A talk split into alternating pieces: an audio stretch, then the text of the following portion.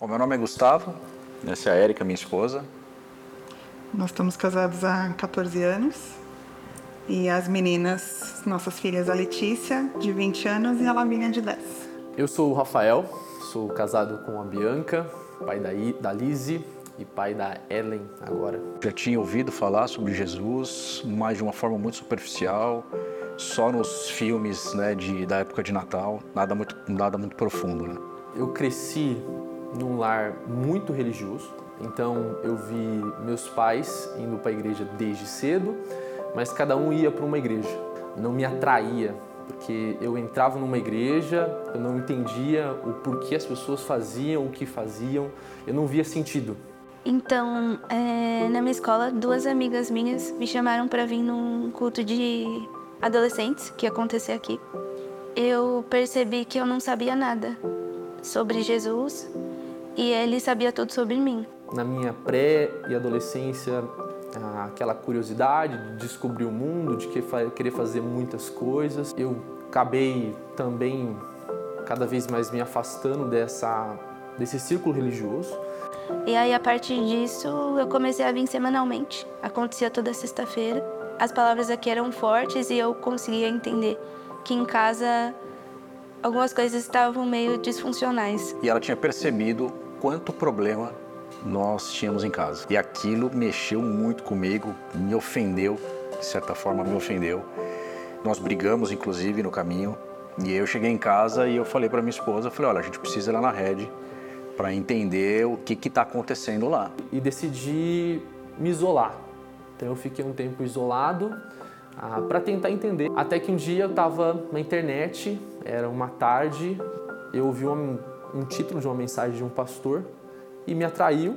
Eu acessei ah, pelo YouTube, comecei a ouvir aquela mensagem. A gente precisa conhecer quem são essas pessoas, né? E no primeiro dia eu fui impactada com uma frase que ninguém chega a Deus sem que o próprio Deus o chame. Falei, poxa, então foi ele que nos trouxe aqui. E a primeira mensagem que a gente ouviu desde então veio de encontro com tudo que a gente estava passando. Deus foi revelando coisas na nossa vida, pecados, erros que a gente sequer sabia que tinha. Comecei a ouvir aquela mensagem e foi nesse momento em que ele estava explicando sobre Deus, sobre quem nós somos, e algo gritante era esse Deus tão diferente de nós, mas ao mesmo tempo que nos ama. Mas quando eu vi aquelas mensagens, elas ecoaram de forma diferente no meu coração. E eu comecei a perceber o quão mal eu era. Eu senti como se tivesse um abismo dentro de mim e esse abismo me puxava. E foi o momento que eu senti um desespero e comecei a clamar por misericórdia. Deus deve fazer parte de todas as áreas da nossa vida. Isso foi algo que mexeu muito comigo. E era para nos confrontar, era para nos trazer de volta no olhar para nossa família. E eu abaixei minha cabeça assim na estante e comecei a chorar muito. Chorar muito, muito, muito. Então, ao mesmo tempo que eu sentia muito desespero por quem eu era, mas eu era consolado por esse Jesus. Era muito gritante assim, a, a voz, a presença dele, é, isso marcou a, a minha vida. Isso quebrou todos os preconceitos que eu tinha a respeito de Jesus, a respeito da fé.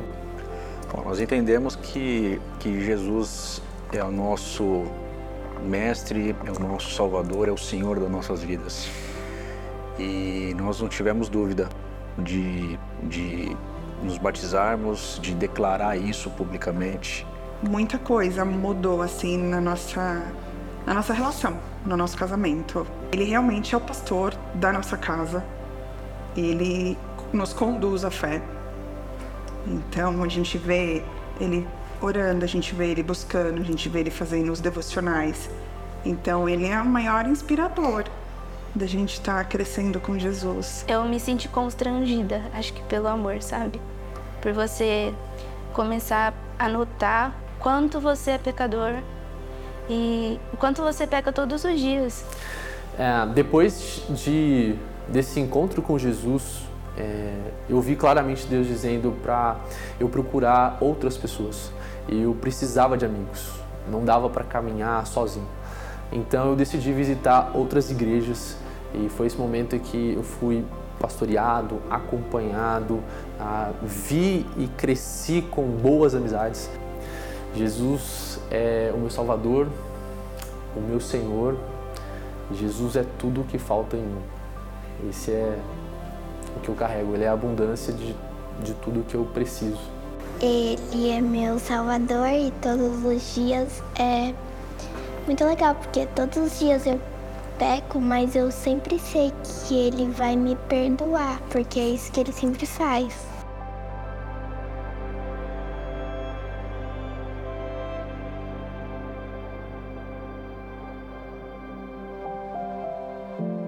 Pode aplaudir o que Jesus está fazendo nas nossas vidas?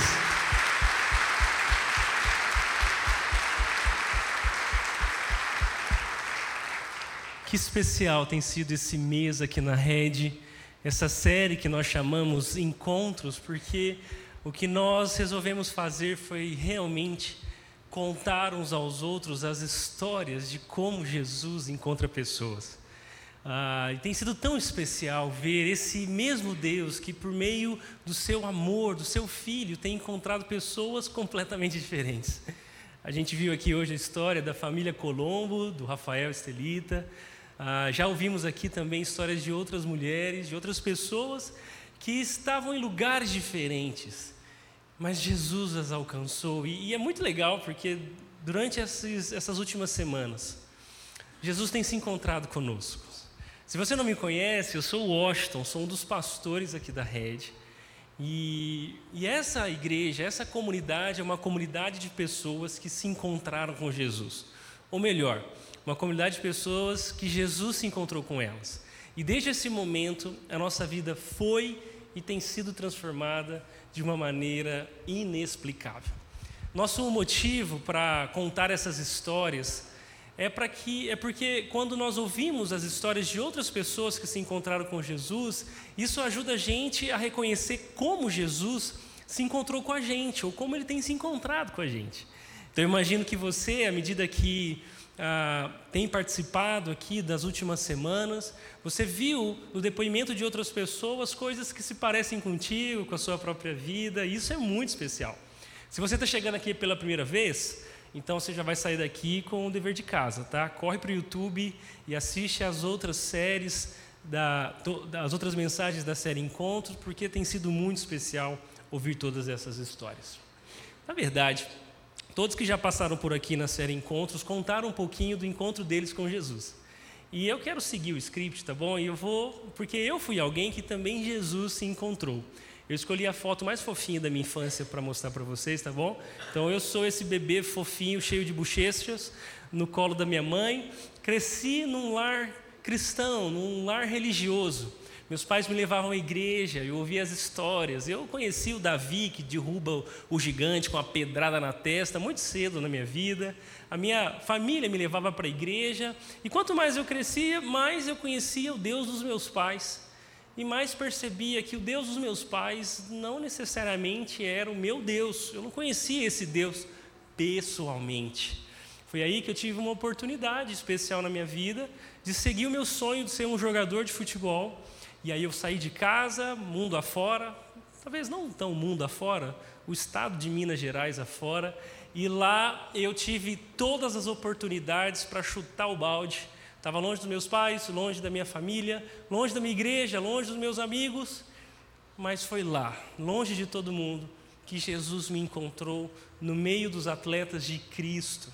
Eles falaram do Evangelho para mim e eu percebi que o meu coração era um grande vazio. Eu estava longe de Jesus, eu não conhecia aquele tal Jesus que os meus pais tanto falavam dele.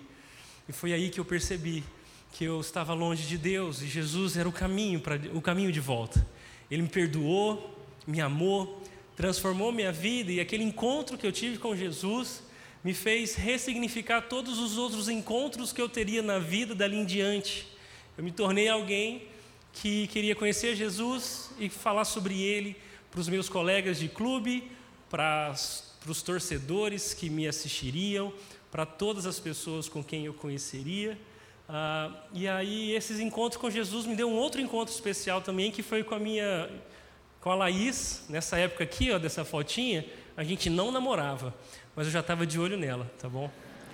A gente fala, participava do Ministério de Adolescentes, da minha igreja, e aí, eu não sei, eu acho que ela orou menos do que eu, dá para ver, né, pela foto, que eu era quem orava no relacionamento, e orei muito, e Deus fez o coração da Laís se apaixonar por mim, e nós nos casamos anos depois, hoje temos duas menininhas, e meu maior desejo é que elas, a Liz e a Ana, também tenham um encontro com Jesus. Porque quem se encontra com Jesus nunca mais é o mesmo.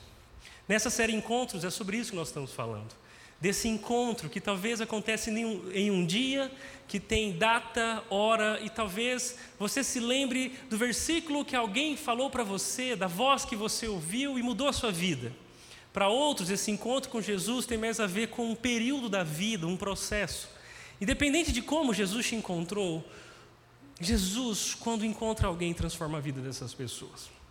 Mas hoje, já que a gente está falando tanto de pessoas que se encontraram com Jesus, e já que é tão útil para nós nos identificarmos uns com os outros quando contamos esses testemunhos, hoje, na verdade, eu quero ser sensível com você que está por aqui e que quanto mais você ouve a história de pessoas que se encontraram com Jesus, mais você experimenta de um sorrateiro sentimento de inadequação. Aquele sentimento de, poxa, as pessoas realmente parecem acreditar que conheceram a Jesus, Jesus falou com elas, mas eu, eu não sei se eu tive um encontro verdadeiro com Ele. Eu não sei se de fato um dia eu o ouvi, eu vi ele, ele tocou em mim.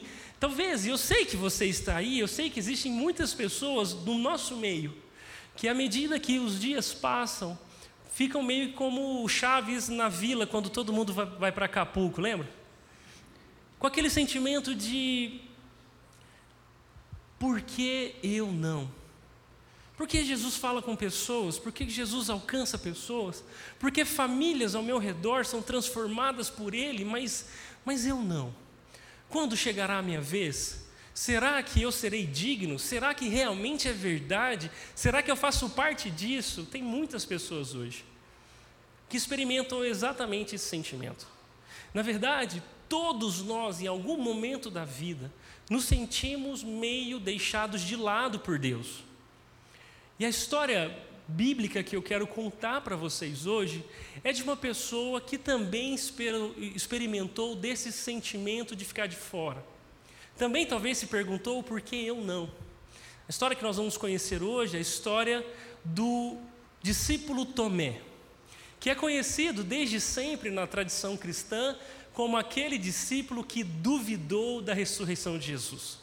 Se você não está, não está muito familiarizado com as histórias bíblicas, Tomé aquele discípulo que, quando ouviu falar pelos outros apóstolos que Jesus estava vivo, que eles tinham visto o Senhor, ele, por não ter tido essa experiência de ver Jesus ressurreto, ele disse: Eu não acredito se eu não colocar o dedo nas suas feridas, se eu não ver as suas chagas, se, não, se eu não tiver a minha experiência de colocar o dedo nas marcas de Jesus, eu não posso crer.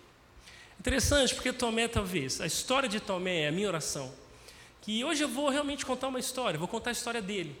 Talvez a história de Tomé possa ser um encontro que Jesus marcou com você hoje. Que por meio dele, através dos altos e baixos desse discípulo, talvez você possa se encontrar com Jesus nessa noite, essa é a minha oração. Amém? A primeira cena de Tomé é que Tomé foi chamado para ser um discípulo de Jesus. Isso é muito especial. Lucas capítulo 6 nos conta que certo dia, pouco, pouco depois, Jesus subiu ao monte para orar e passou a noite orando a Deus. Quando amanheceu, reuniu seus discípulos e escolheu doze para serem apóstolos. Jesus aqui já estava na casa dos seus 30 anos de idade. Ele já tinha ah, nascido do ventre de Maria, aquele nascimento meio estranho, porque Maria já, ainda era virgem, José não tinha casado com ela, mas do nada ela aparece grávida. A família com certeza não, não gostou muito daquela história. Precisou um anjo aparecer para José e dizer: José, não abandone Maria, porque aquilo que está no, no, no ventre dela é o próprio Filho de Deus. Ela está é, grávida do Espírito Santo. Jesus nasceu e, e a Bíblia não nos conta muito sobre a infância, a adolescência de Jesus, mas aos 30 anos, por mais ou menos ali, Jesus entra num casamento junto com a sua mãe, alguns, alguns dos seus vizinhos estão ali, e naquele casamento ele transforma a água em vinho. Parece que ali ele começa a dar sinais de que ele não é qualquer um. Jesus, naqueles meados, também foi a Jerusalém, encontrou o João, aquele, aquele cara meio esquisito que batizava pessoas no Jordão, quando foi batizado, uma voz veio do céu dizendo: Esse é meu filho amado, de quem eu tenho prazer. João, aquele homem escandaloso, disse para todo mundo: Este é o Cordeiro de Deus que tira o pecado do mundo. Jesus começara a ter a sua fama espalhada por toda a Galiléia e Judéia como um homem diferente. Muitas pessoas começaram a segui-lo, pessoas começaram a ver os seus sinais, ele expulsava demônios. Ele deixava os fariseus e os líderes religiosos de calça na mão, ele tinha uma palavra que parecia ser de vida eterna, que preenchia aqueles que o ouviam. As pessoas já estavam seguindo Jesus, alguns milagres já tinham acontecido. E no meio daquelas dezenas, talvez centenas de pessoas que seguiam Jesus, certo dia Jesus sobe no monte, ora. E quando ele acorda, quando acorda o dia, ele desce no meio daquelas centenas de pessoas, ele escolhe doze. Esses doze são os doze discípulos que nós já estamos familiarizados com eles. No meio de daquelas centenas de pessoas, esses são os seus nomes. Jesus chega para Simão e diz: Seja meu discípulo. Simão é aquele que aquele chamou, chamou Pedro, André, irmão de Pedro, também é discípulo. Tiago, João, essa é, esse é o trio do barquinho, lembra? Tiago, Pedro, Tiago e João no barquinho? Então, eles estão no barquinho, Filipe, o Bartolomeu, o Mateus, e no meio do grupo de doze, Tomé. Tomé se junta a Tiago, filho de Alfeu, Simão, apelidado de Zelote, Judas, filho de Tiago, Judas Iscariotes, aquele que é o infeliz que traiu Jesus. Esses são os doze, todos eles são os amigos de Jesus agora. E eles são convocados para uma aventura que eles nunca poderiam imaginar de tão transformadora que seria. A partir desse momento, Tomé passa a ver ao vivo, com os próprios olhos, coisas que eu e você daríamos a nossa própria vida para ver. Ele vê Jesus expulsando demônios de um homem estranho. Ele vê Jesus multiplicando os pães e os peixes. Ele é um daqueles que, quando Jesus estava falando no deserto, a noite estava chegando e todo mundo morrendo de fome, talvez ele foi um daqueles que disse: Mestre, eu tenho uma ideia, manda todo mundo embora, porque esse povo só quer comer e a gente não tem nada para eles comerem. E Jesus fala assim: Não, não, peraí, o que, que a gente tem? Nós temos cinco pães, dois peixes, então isso basta. E aí Jesus começa a distribuir pães e peixes, e Tomé um daqueles que, não concordando com a história, vê que a sua cesta não para de aparecer pão e não para de aparecer peixe, e no final das contas sobrou uma cesta cheia de pães e peixes para ele. Talvez para ele engolir seco de que Jesus sabe do que faz. Jesus, talvez Tomé estava naquele barco que no meio da madrugada se enchia de água, a tempestade batia dos dois lados, e por mais que os discípulos, inclusive Tomé, estava desesperado, Jesus está dormindo. Talvez ele foi um daqueles que chacoalhou o mestre e disse: Mestre, mestre, acorda, você não se importa, nós estamos morrendo. E Jesus, com os olhos inchados, levanta, talvez mexe na, no cabelo, se refere ao mar e o vento, dizendo: Por favor, vento e mar, dá um tempo para nós, se aquietem. E mais louco do que ouvir alguém mandando o mar e o vento se aquietar, é ver que o mar e o vento ouve e obedece aquelas palavras. Dali a pouco o mar se aquieta, o vento também. Talvez Jesus boceja assim, ó. Até quando vocês não vão crer? Eu, se eu fosse Jesus, voltaria a dormir. E os discípulos terminaram aquela viagem no mar da Galileia se perguntando: quem é esse? Que até o vento e o mar lhe obedecem. Tomé é chamado para ser um discípulo de Jesus e ver com os próprios olhos quem Jesus é. É por isso que a primeira cena de Tomé é esse homem que começa cheio de esperança. Ser um seguidor de Jesus antes que tudo chegasse ao final, era ter dia após dia experiências cheias de esperança. Afinal de contas, será Jesus o grande libertador que os nossos pais nos prometeram? Será que esse Jesus que nasceu em Belém, que teve um nascimento estranho, que fala para o mar se acalmar, ele se, acalma, ele se acalma. Esse Jesus que, que, que tem curado doentes a cada dia, que ensina e as suas palavras ecoam no nosso coração, será esse finalmente o Messias? A cada dia, mais esperança, mais alegria, mais euforia. Jesus tem coragem de rebater os líderes religiosos que eram opressores. Jesus não recua diante dos romanos. Ele é a grande esperança dos discípulos, a grande esperança de Tomé. E seguindo na história dele, Tomé é quase um, um discípulo não citado em todos os evangelhos. Nós sabemos que ele foi chamado como discípulo e, como qualquer outro discípulo, se encheu de esperança. Mas meses se passaram. Anos se passaram e nenhum dos evangelistas ah, contaram nenhum novo detalhe sobre Tomé, até João capítulo 11. E nós já estamos agora na reta final de Jesus, nas últimas semanas. E é isso que eu quero mostrar para você, essa segunda cena. João capítulo 11 nos diz que, ouvindo Jesus e os discípulos, portanto, que Lázaro estava doente, ficou mais dois dias onde estava. Depois disse aos seus discípulos: Vamos voltar para a Judéia. Os discípulos se opuseram, dizendo: Rabi, para apenas alguns dias atrás, o povo da Judéia tentou apedrejá-lo. Ainda assim, o Senhor volta para lá. Agora nós estamos bem avançados na história de Jesus. Jesus está longe da Judéia. Se você não é muito familiarizado com a geografia bíblica, a geografia de Israel, Talvez você está vendo muito a, o mapa de Israel nos, nos, noticiários ultimamente, né? Por conta do conflito lá de Israel com Gaza. Mas o terreno de Israel basicamente se divide em duas grandes áreas. Ao norte acima está a Galileia nos tempos de Jesus. A Galileia é um lugar muito importante para o ministério de Jesus, porque lá ele fundou o seu quartel-general na cidade de Cafarnaum. Lá Jesus pregava com liberdade nas sinagogas, lá ele curou muitas pessoas, ele ensinou as mensagens do reino e as pessoas amavam Jesus. Eles creram em Jesus e por onde Jesus ia, ele arrastava multidões. Isso fica ao norte, lá em cima. Mas na parte de baixo, ao sul, está a Judéia. A Judéia comporta Jerusalém, a capital da nação, o lugar onde o templo está. É a principal cidade da nação e, por ser Jerusalém, lá também fica o Sinédrio, que é a alta cúpula da religião judaica. Lá estão os líderes religiosos, os fariseus, os saduceus. É de lá que saem os paradigmas de fé de toda a nação. Lá na Galiléia, Jesus é ovacionado. Jesus é o, uma pessoa benquista. Mas na Judéia, Jesus incomoda cada vez mais.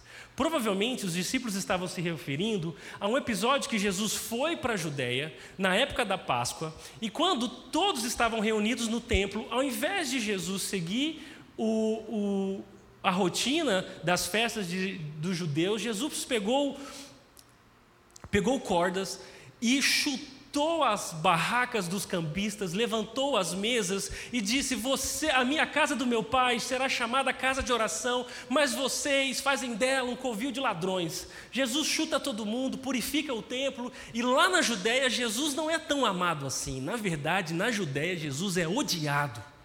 Lá está o sumo sacerdote, Caifás. Lá estão os homens que têm medo de Jesus, porque Jesus quebra com todos os paradigmas que eles ensinavam.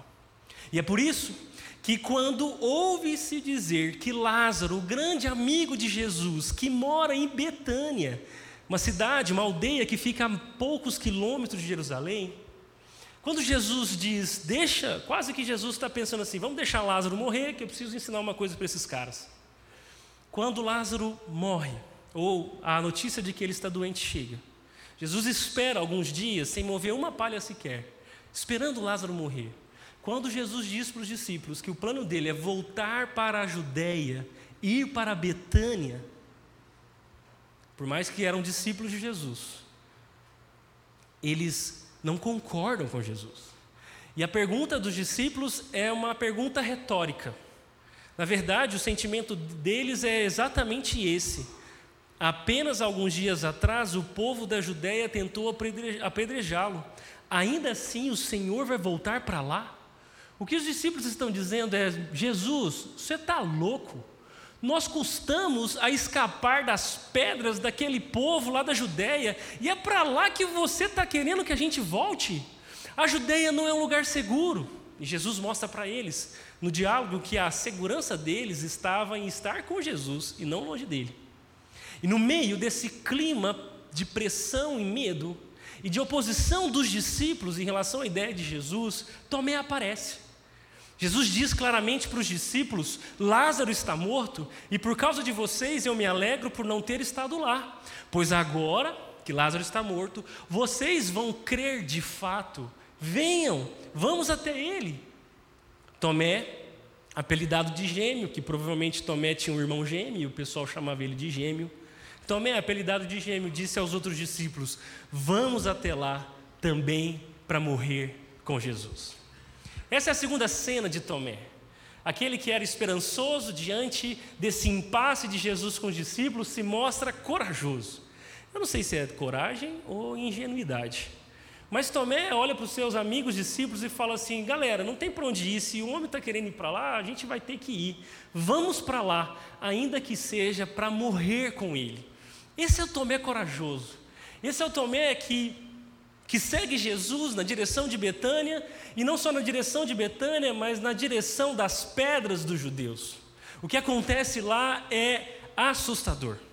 Se você não conhece a história, Jesus chega em Betânia e encontra a poucos passos Marta aos prantos dizendo: Mestre, mestre, Senhor, se o Senhor tivesse vindo, se quando você ouviu a notícia de que o nosso irmão estava doente, o Senhor tivesse atendido ao nosso chamado, ele não teria morrido, mas agora ele já está sepultado. Jesus olha para Marta, se compadece dela, manda chamar Maria, a outra irmã, e ela, da mesma forma, chega, se prostra aos pés do Mestre, dizendo: Mestre, se o Senhor estivesse aqui, ele não estaria morto agora. Jesus se compadece de Marta, se compadece de Maria, os amigos de Lázaro também ainda estão chorando a sua morte. Jesus chora, compadecido com toda aquela cena. E aí Jesus diz: Onde que vocês colocaram o corpo? Marta não gosta da história e fala, mestre, foi lá. E Jesus fala, então remove a pedra. É aqui mesmo? Tire essa pedra. E, e um olha para o outro e fala assim: não, não, já faz quatro dias, tem mau cheiro, não faça isso. E, e Jesus, não, não, não, não, por favor.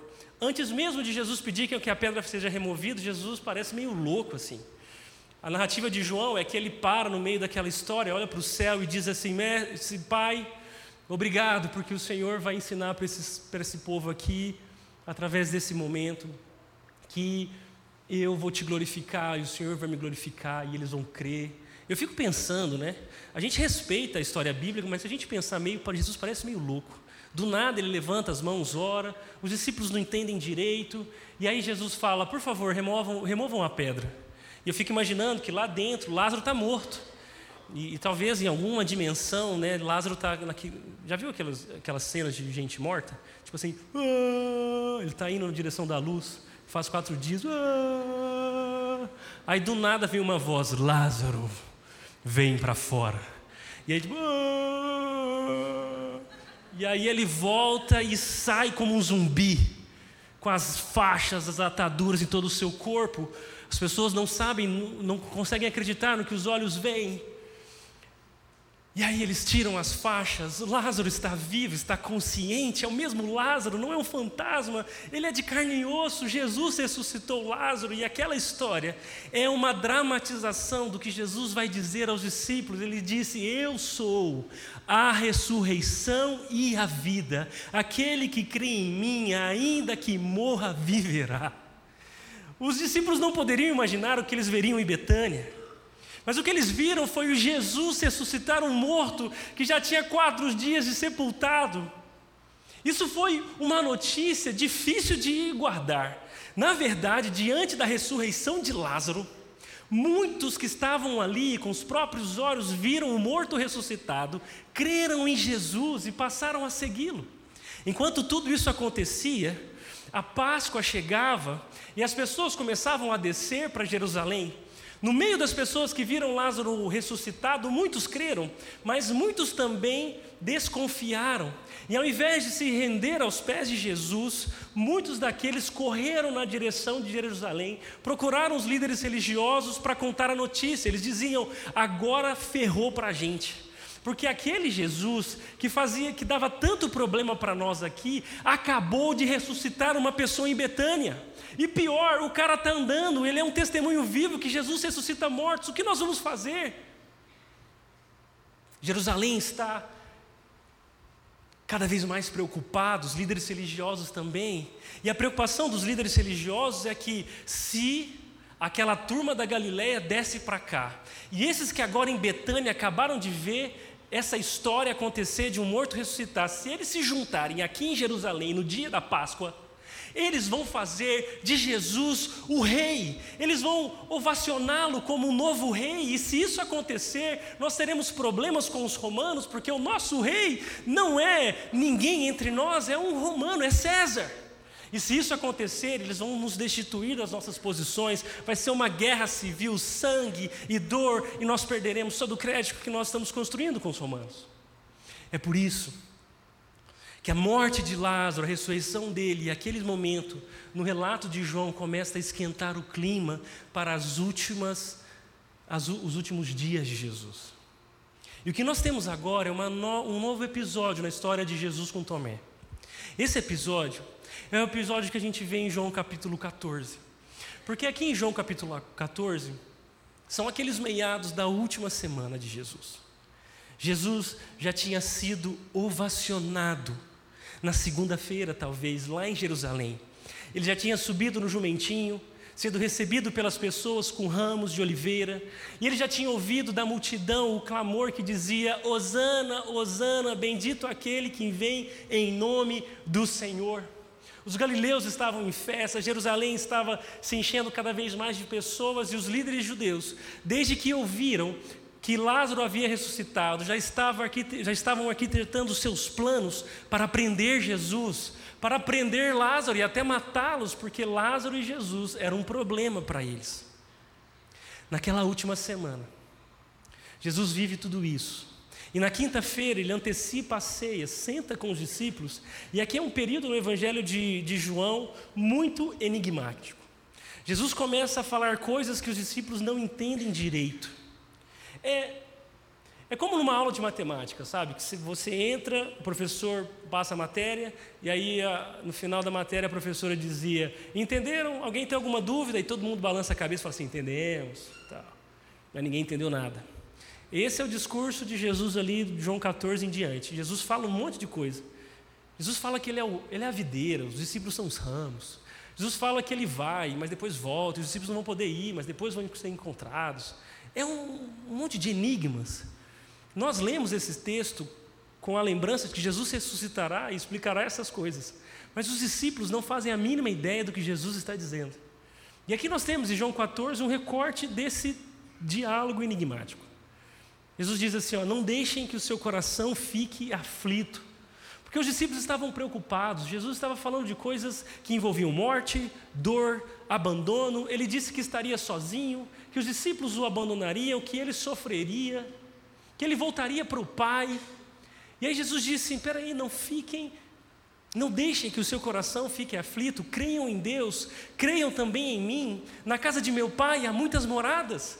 Se fosse assim, eu lhes teria dito: Eu vou preparar um lugar para vocês, meus discípulos, e quando tudo estiver pronto, eu virei buscá-los para que estejam sempre comigo onde eu estiver. Vocês conhecem o caminho para onde eu vou. E quanto mais Jesus parecia esperançoso quando pronunciava essas palavras, mais confusos os discípulos estariam. Que história é essa? Você vai para o Pai? Que Pai é esse? Lá tem um monte de quartos, moradas.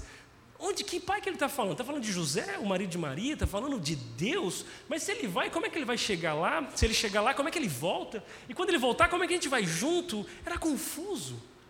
Aquela ceia não era muito, não foi muito, muito fácil de engolir.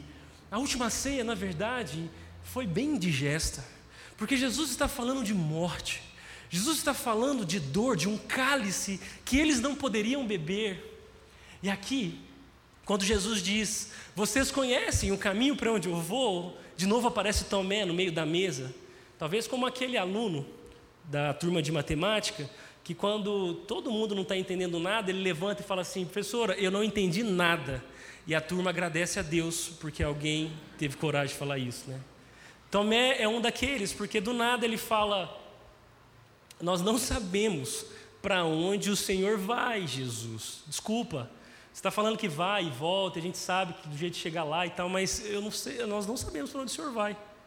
Como podemos conhecer o caminho? Eu não sei para onde você está indo, como é que eu vou chegar lá? Tomé é sincero.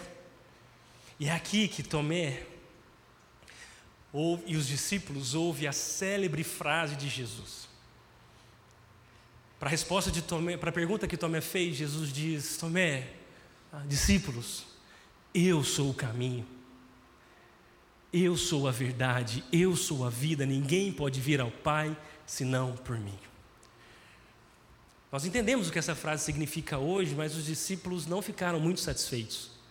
O próprio Filipe, depois de Jesus dizer isso, falou: Pai, eh, falou: Jesus, é, mostra-nos o Pai, vai. Você está falando que, é o, que ninguém vai ao Pai senão por você, mas faz o seguinte: mostra-nos o Pai. Isso basta. Nós queremos ver a Deus. E aí Jesus olha para Filipe e fala: Filipão, é, quem vê a mim vê ao Pai, porque eu e o Pai somos um. O que Jesus está dizendo para os discípulos é que ele não era um mestre, ele não era um guia. Jesus não era uma pessoa que abriria um caminho para o Pai, na verdade, ele é o próprio caminho. O caminho para Deus não está em algum lugar, o caminho para Deus é uma pessoa. E aquele que está com Jesus, aquele que segue a Jesus, está no caminho de encontrar o Pai, porque o Jesus e o Pai são os mesmos. Apesar dessa frase ser famosa e muito importante, ela não foi suficiente para os discípulos entenderem o que Jesus estava falando. E o que acontece depois daquela última ceia é um dos momentos mais decisivos na história de Jesus. A última ceia deixa os discípulos confusos. Foi na última ceia que Pedrão bateu a mão na mesa e disse: Todos esses aqui podem te abandonar, mas eu nunca te abandonarei. E Jesus, com olhar de misericórdia, olha para Pedro e diz: Pedro, Antes mesmo, essa noite que o galo cante, tu me negarás três vezes. Os discípulos estão com os pés limpos, limpos pelas mãos de Jesus, mas o coração continua confuso. O que está acontecendo em Jerusalém é muito legal. Jesus acabou de ser recebido, ovacionado em cima daquele jumento.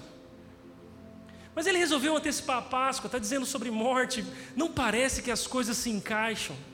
Tomé e os discípulos estão confusos. E eu fico impressionado com esse momento da história de Tomé e dos discípulos com Jesus, porque isso tem muito a ver conosco.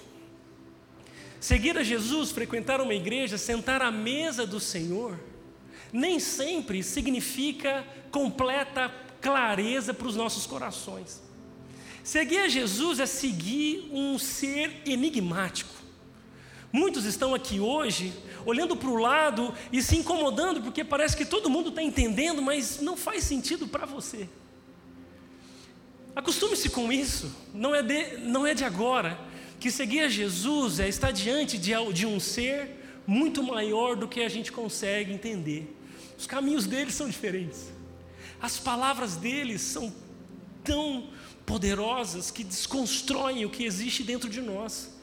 Ele nos coloca do avesso. Ele mostra coisas que nós nunca imaginaríamos que veríamos. Ele nos fala coisas que parece que ouvidos não conseguem suportar.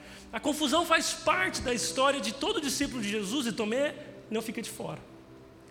Mas o que acontece depois daquela noite? Talvez seja a noite mais sombria da história da humanidade. Depois de tomar o pão, do cálice, eles se aprontam e Jesus diz: Vamos orar. E ele os leva a um jardim chamado Getsemane. Naquele jardim, Jesus está profundamente aflito. Tomé e os outros discípulos estão com sono, cansados, já vai a alta madrugada, mas Jesus está angustiado. A Bíblia conta que enquanto Jesus orava, distante dos discípulos, Gotas como sangue escorriam do seu rosto, tamanha angústia daquilo que ele sabia que passaria nas próximas horas. E essas próximas horas são horas tenebrosas. O que a Bíblia nos conta em Marcos capítulo 14 é que no mesmo instante, lá, no meio do Getsemane, enquanto Jesus ainda falava, Judas, um dos doze, chegou com uma multidão armada de espadas e pedaços de pau tinham sido enviados pelos principais sacerdotes, mestres da lei e líderes do povo. E naquele momento que os soldados romanos chegavam, que os soldados do templo chegavam e encontraram Jesus, a Bíblia diz que os discípulos todos abandonaram Jesus e fugiram daquele lugar. A Bíblia conta que quando Jesus estava orando, advertindo os seus discípulos, orando em favor deles, clamando a Deus que, se possível, passasse dele aquele cálice. Naquele momento, talvez o barulho dos soldados chegando já angustiava o coração dos discípulos, as moedas cintilavam no bolso de Judas, e aquele Judas que sempre estivera com eles, encontra o mestre no meio dos outros, dá-lhe um beijo no rosto, e quando os soldados perguntam quem é, quem é Jesus, Jesus diz: Eu sou. Os soldados caem no chão. O Pedro fica angustiado, tira a espada do meio, a faca do meio do, do seu cinturão, tenta cortar a orelha de um deles. Malco perde a orelha. Jesus repreende Pedro, pega a orelha de Malco, cura o homem ali mesmo e diz: O meu reino não é deste mundo. Os discípulos estão aflitos.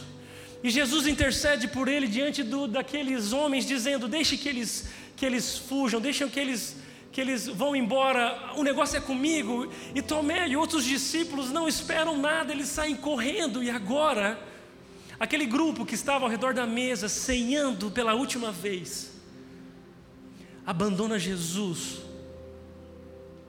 no meio do furor daqueles soldados.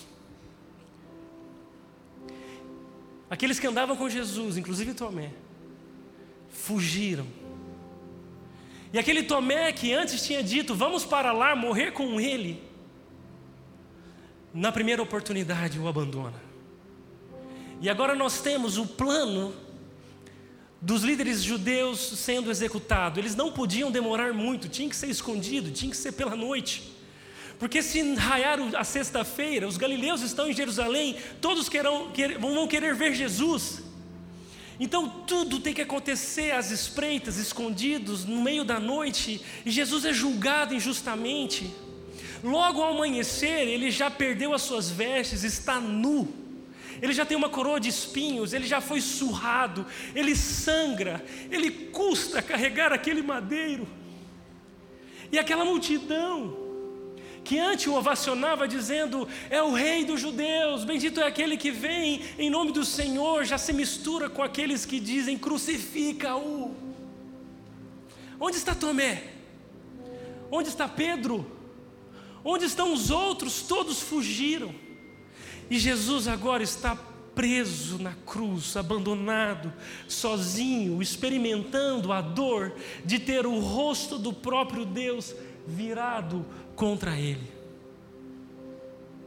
A Bíblia nos conta que o único que sobrou é João, que está abraçado com Maria aos pés da cruz, e Jesus de lá olha para João e diz: Filho, esta é a sua mãe, cuida dela.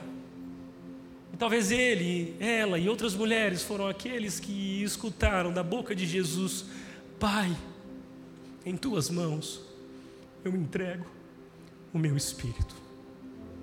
A partir dessa frase, no alto do dia, Jerusalém escurece. Jesus morre entregando seu espírito a Deus. O peso do castigo divino açoita todos os corações daquela cidade. Não é um dia como qualquer outro.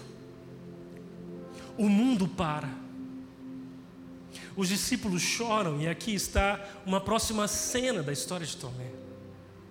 Tomé agora é um homem frustrado, porque afinal de contas, toda aquela esperança, todo aquele triunfo que ele aguardava por meio de Jesus, o Messias esperado, morreu com ele. As esperanças de José estão cravadas na cruz e serão sepultadas naquele túmulo. Dois dos discípulos de Jesus já estão longe, chegando em Emaús. As mulheres não conseguiram se recompor, Tomé, Tomé sumiu. Tão dura era a notícia de que Jesus, o seu grande amigo, aquele que ressuscitou Lázaro, aquele que falava palavras de vida eterna, aquele que era a grande esperança de todo o coração que temia o Senhor, morreu como qualquer outro, e junto com ele todas as esperanças. Esse é um episódio na vida de Tomé, que com certeza não conseguiu dormir direito naquela sexta-feira Talvez acordou no sábado e não tinha aleluias para ele dizer para ninguém. Eu imagino que aquele sábado foi um sábado de silêncio, um silêncio doloroso, amargo, porque todos aqueles que acreditavam em Jesus e colocavam nele as suas esperanças, agora não tinham nada. Isso parece muito conosco, porque para todo ser humano, que um dia cogitou a possibilidade de seguir a Jesus, para todos esses, o que nos aguarda, ou que já passou pelas nossas vidas, são dias de completa desesperança. Seguir a Jesus não é só ver os seus milagres ou ouvir as suas palavras, mas também é experimentar de profunda dor quando as coisas parecem não fazer sentido. Tomé não tinha respostas. Tomé não estava entendendo nada e aquele sábado foi dolorido. Talvez foi difícil para ele tomar o vinho, beber aquele cálice, comer um pão de manhã, porque tudo o lembrava da última noite. Talvez ele poderia ter curtido mais, ouvido melhor, prestado atenção, aceitado o que Jesus disse. Vai ali todo sábado, o dia vira, e o domingo de manhã chega. A história da Bíblia nos conta que aqueles discípulos que estavam tristes, as coisas foram feitas de maneira tão apressada na sexta-feira que Nicodemos, José de Arimateia precisaram correr com o corpo de Jesus e encontraram um túmulo novo.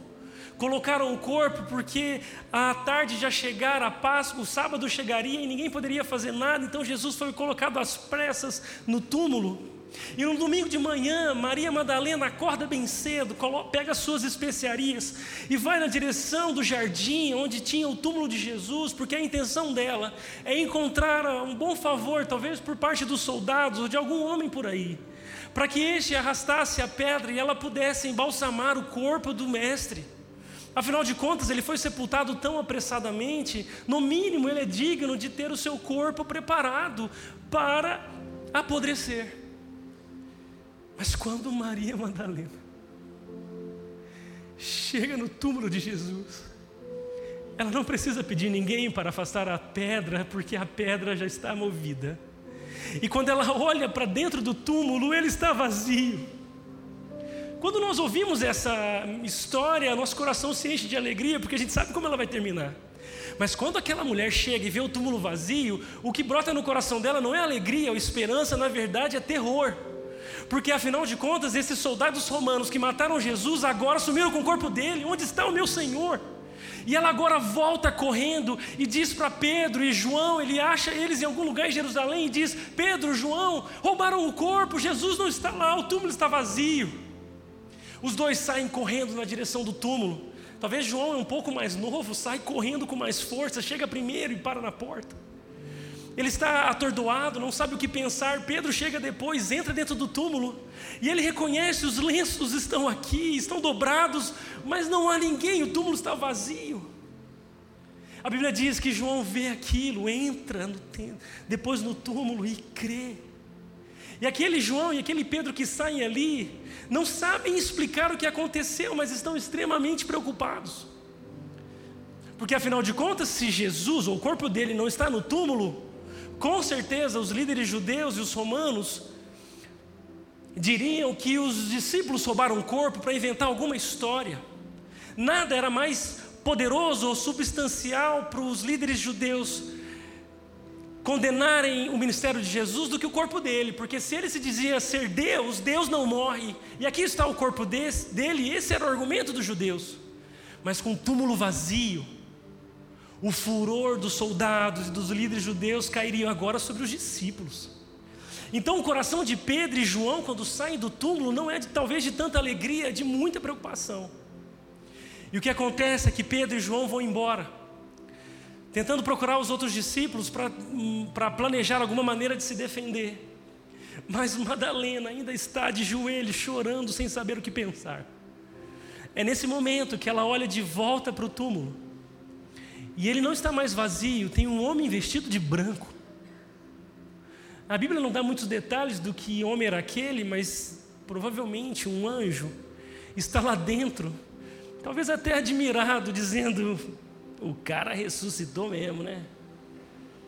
Maria olha para ele, ele olha para Maria, e a pergunta é retórica: Maria, mulher, por que choras? E ela aos prantos diz: Eu choro porque roubaram o corpo do meu Senhor.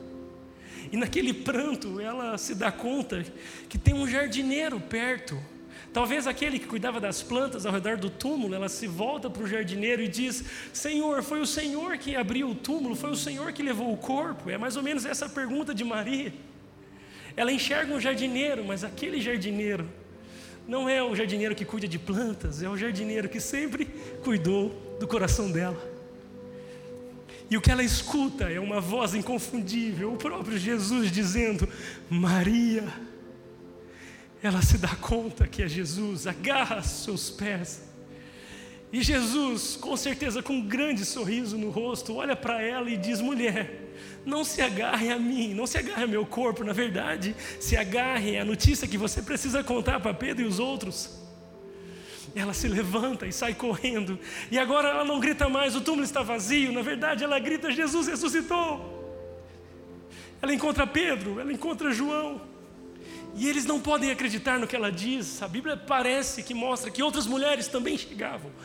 Também chegaram naquele domingo de manhã com as mesmas intenções e também viram dois anjos sentados agora contemplando a cena e elas percebem Jesus ressuscitou e elas também procuram um grupo dos discípulos dizendo: Nós vimos o Senhor.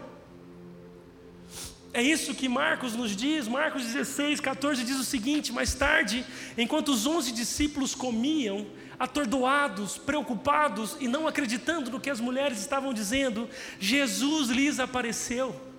Ele os repreendeu por sua incredulidade obstinada pois se recusaram a crer naqueles que o tinham visto depois de sua ressurreição.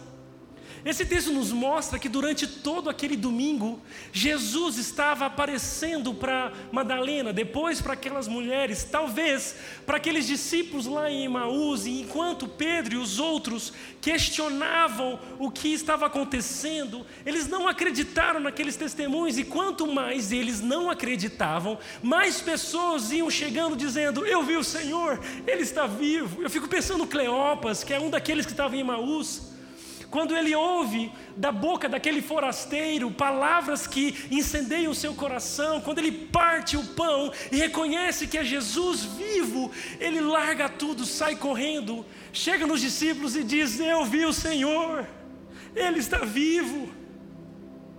E os discípulos não acreditam, até que então, ao entardecer, daquele primeiro dia da semana, os discípulos estavam reunidos com as portas trancadas. Por que elas estavam trancadas? As portas estavam trancadas porque eles tinham medo dos líderes judeus. Eles trancavam as portas como maneira de se proteger da fúria daqueles líderes. Mas as portas, não só as portas estavam trancadas, mas também o coração daqueles discípulos, como nós acabamos de ler. Talvez as mulheres estavam persuadindo eles, dizendo: Eu vi o Senhor, eu vi o Senhor, eu vi o Senhor.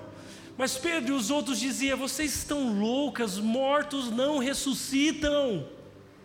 O único que ressuscitou, ou os únicos que ressuscitaram, foi Jesus quem fez isso. Mas agora, quem ressuscita os mortos morreu. Ninguém tem esse poder. Não dá para acreditar nessas mulheres, não dá para acreditar nesses loucos que vieram correndo. Mas Jesus, ao invés de destrancar as portas daquele salão, na verdade destranca o coração daqueles discípulos. Ele aparece no meio deles. De repente, Jesus surgiu no meio deles e essas palavras me impactam. Ele chega no meio do medo dos seus discípulos, dizendo: Paz seja com vocês. Não tem como ser um discípulo de Jesus e, no meio do medo, não experimentar de uma paz que Ele coloca em nós. Esse Jesus não destranca as portas, mas destranca a fé no coração dos seus discípulos. Ele diz: Paz sejam com vocês. E enquanto falava, ele mostrava as suas marcas, aqueles pregos que atravessaram as suas mãos, aquela lança que furou o seu lado, estavam ali para todos tocarem. Eu não sei que se nenhum deles teve, se algum deles teve coragem de fazer isso, porque era tão nítido, Jesus está vivo, é o nosso Senhor. Como deve ter sido aquela ceia? Como deve ter sido aquele dia? Foi inesquecível para os discípulos. Mas aqui um detalhe: faltava alguém. As mulheres estavam ali, Pedro, Tiago e João, Bartolomeu, o outro Judas, porque o infeliz do traidor já tinha se matado. Mas Tomé não. Tomé talvez foi o último daqueles que de tão frustrado e decepcionado, de tão tanta dor que experimentou, não queria nem ver os outros discípulos. Talvez Tomé daquela domingo para segunda, se levantou de onde estava e decidiu voltar a ver os seus amigos discípulos, pegar na mão deles e falar: Pessoal, foi bom enquanto durou, né? Dá aqui os meus pertences, cada um segue para o seu caminho. Agora é cada um por si, Deus por todos. Eu perdi as minhas esperanças. Mas quando Tomé volta e se encontra com os outros discípulos, ao invés de encontrar outras pessoas frustradas e decepcionadas, o que também encontra são os seus amigos eufóricos de alegria. É isso que nos conta. João capítulo 20 diz o seguinte: um dos doze, Tomé, apelidado de gêmeo, porque ele tinha um irmão gêmeo, ele não estava com os outros quando Jesus surgiu no meio deles. Eles disseram: Nós vimos o Senhor, Tomé. E talvez não foi assim que eles disseram, quando Tomé apareceu, talvez alguém pulou no colo de Tomé, pegou na, na sua gola e disse: Tomé, nós vimos o Senhor. Mas a resposta de Tomé ao testemunho dos apóstolos não foi de fé ou alegria. Ele, porém, respondeu: Não acreditarei se não vir as marcas dos pregos em suas mãos, e não puser meus dedos nelas e minha mão na marca ao seu lado. Essa é talvez a cena mais conhecida da história de Tomé. Aqui nós estamos diante de Tomé, o frustrado que se tornou o incrédulo. A dor e a desesperança no coração de Tomé foi tão profundo que ele não conseguiu dar ouvidos àquilo que os apóstolos estavam euforicamente testemunhando. Eles diziam: Vimos o Senhor. Mas Tomé disse: Eu não posso acreditar no que vocês estão dizendo. Eu só acreditarei se as minhas mãos tocarem aquelas mãos de Jesus, se eu puder tocar nas suas feridas, senão eu não creio. O que é mais especial é que essa incredulidade de Tomé durou, a Bíblia diz, oito dias. Tomé, durante toda aquela semana, precisou conviver com a euforia dos discípulos, dizendo: Nós vimos o Senhor, nós vimos o Senhor, nós vimos o Senhor. E ele dizendo: Eu não. Eu não me desculpem, eu não tive um encontro com Jesus. Ou vocês enlouqueceram todos juntos, ou eu enlouqueci. Independente de quem está louco, mortos não ressuscitam. É como se alguém levantasse entre nós dizendo: Eu vi uma vaca roxa voando. Por mais que os discípulos se mostravam convictos, o fato não poderia ser conferido. Tomé tem razão de ser incrédulo. Tomé se parece conosco, que estamos cercados de grandes testemunhos de quem Deus é e do que Ele faz, que estamos cercados de pessoas que têm ouvido Jesus, que nós mesmos temos histórias com Ele, mas diante de desafios, somos incrédulos. Mas a boa notícia é que assim como Jesus orou naquela última noite, antes de ser morto, agradecendo ao Pai de que nenhum daqueles que pertenciam a Ele se perderam, Jesus não é indiferente à incredulidade de Tomé. E a Bíblia nos conta que oito dias depois os discípulos estavam juntos novamente, dessa vez Tomé estava com eles. As portas continuavam trancadas. Mas de repente, como antes, Jesus surgiu no meio dele e o que ele disse? Paz seja com vocês.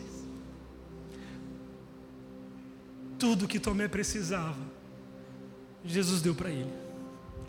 E a Bíblia diz que Jesus provavelmente cruzou aquela sala na direção de Tomé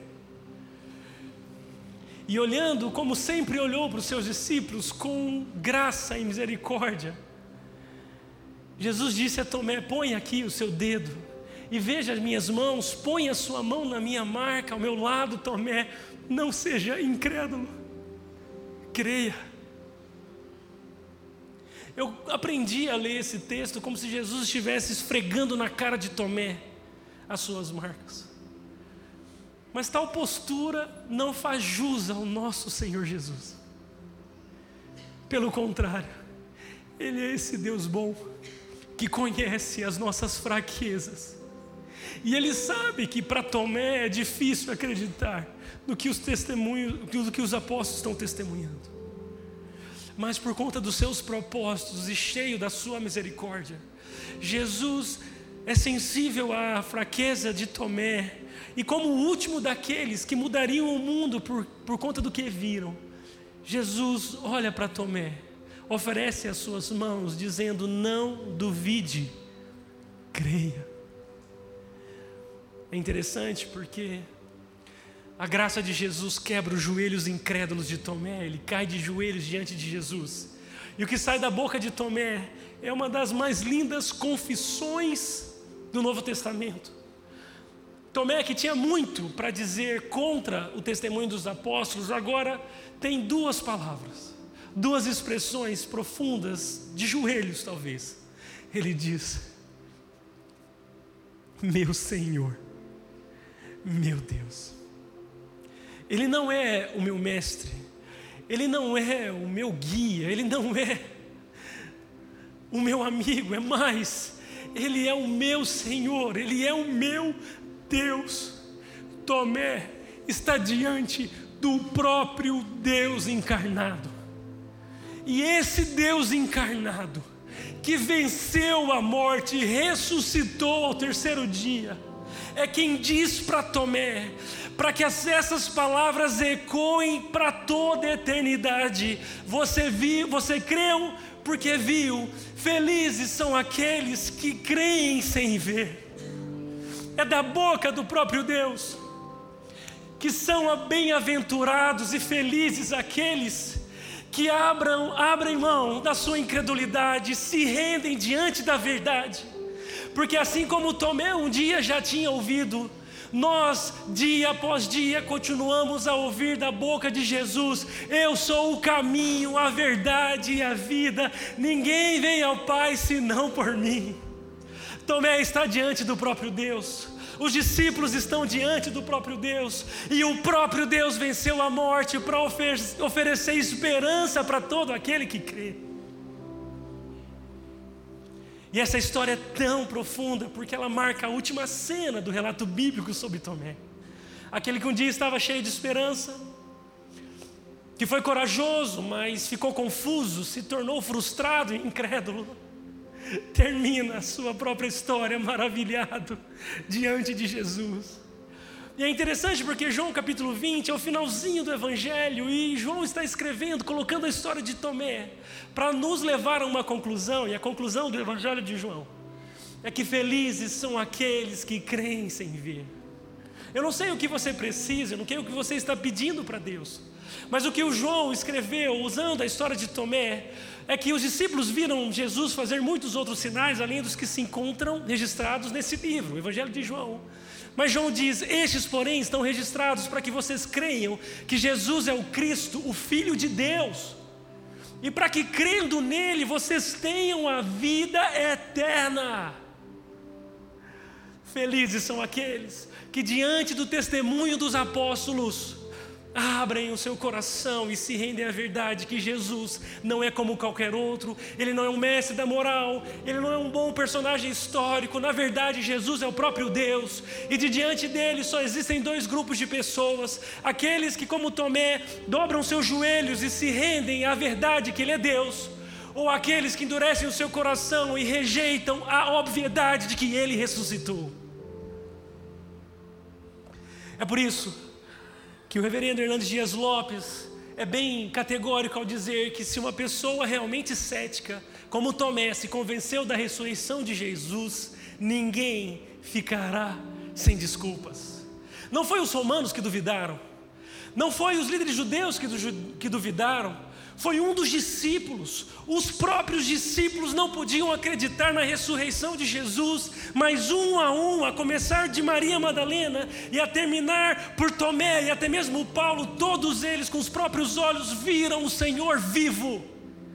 E é por isso que 1 Coríntios capítulo 15 é o primeiro relato, a primeira pessoa que escreve sobre isso é o apóstolo Paulo dizendo que não só os discípulos, mas mais de 500 pessoas ao longo de 40 dias naquele depois que Jesus morreu, viram Jesus vivo. E aquelas pessoas na época que, que Paulo escrevia ainda estavam vivas e poderiam ser consultadas por aquelas pessoas. Jesus está vivo, isso é um fato histórico. E todas as hipóteses levantadas pelos céticos ao longo da história não são suficientes para negar o fato de que Jesus morreu e ressuscitou ao terceiro dia. É por isso que eu gosto quando o Blaise Pascoal diz o seguinte: eu acredito naquelas testemunhas cujo pescoço é cortado. Praticamente todos os apóstolos e todos os primeiros líderes cristãos morreram por causa da fé que tinham. E fica difícil acreditar que esse tipo de auto-sacrifício seria feito para sustentar uma mentira. Pessoas podem até se sacrificar por um engano, mas nenhum ser humano em sã consciência construiria uma mentira sobre a ressurreição de Jesus e daria a própria vida por uma mentira. Não só Tomé, mas todos os outros discípulos e muitos outros mártires morreram por não negar que Jesus ressuscitou. O Lewis Strobel, um grande estudioso, que se debruçou sobre a história de Jesus para encontrar nela algum ponto equivocado. Ao final de sua pesquisa, ele era um ateu, cético.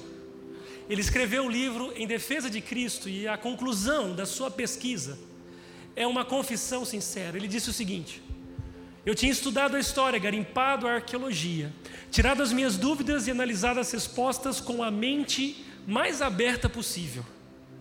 Agora, eu tinha chegado a um ponto crítico. As provas pareciam ser claras.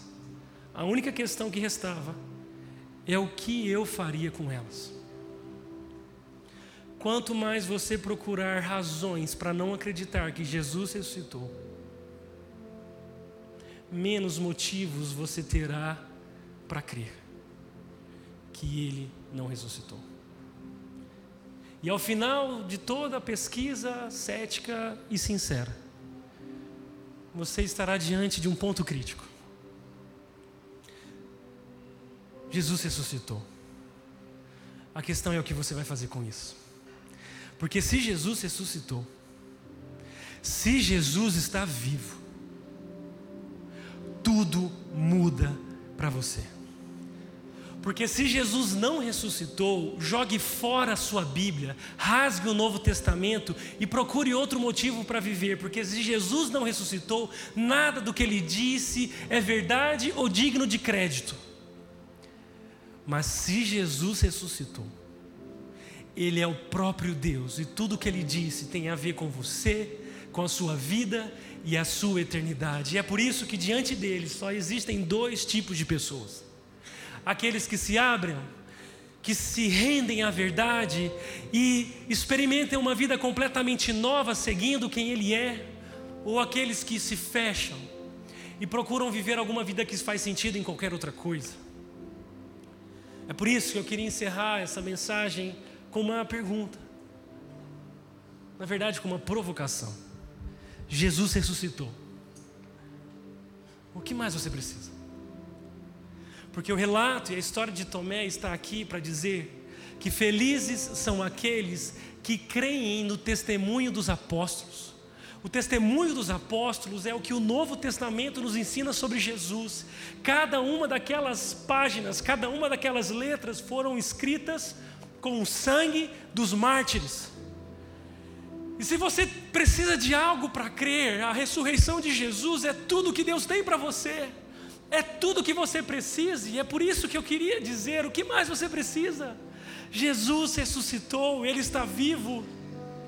E por mais que talvez na sua vida não tenha uma história de um anjo aparecendo, um sonho perturbador que fez com que você mudasse de ideia, uma voz ecoando no seu coração, um dia, um pastor, um sei lá o que, você já tem tudo o que precisa para abrir o seu coração e se render diante de Jesus, como Tomé fez. Ele ressuscitou. Jesus está vivo. A nossa esperança é real. E eu queria que agora você pudesse tomar uma decisão diante dele. De render completamente o seu coração a ele, ou talvez de virar as costas e ir embora. Mas por favor, não seja indiferente a essa verdade. Eu queria te convidar a fechar os seus olhos. Eu quero orar com você porque eu tenho certeza que talvez essa noite foi um encontro que Jesus marcou com você aqui. Essa é a nossa oração, Jesus. Obrigado porque não existe mais dúvidas. O Senhor ressuscitou, o Senhor apareceu aos seus discípulos, mais de 500 pessoas deram a sua vida por conta do testemunho que professavam. A nossa fé se baseia na ressurreição do Senhor. E talvez muitas pessoas que chegaram hoje aqui com o coração fechado, céticas como Tomé. Obrigado porque muitas delas hoje sairão daqui de joelhos dobrados, reconhecendo que só o Senhor é Deus. E a nossa oração é para que o Senhor se encontre com esses corações céticos, incrédulos, frustrados, duvidosos, confusos, e ofereça a eles a sua paz. Essa é a nossa oração. Obrigado porque o Senhor está vivo e junto contigo todo o significado da nossa vida e toda a esperança que temos. É essa a nossa oração em nome de Jesus. Amém.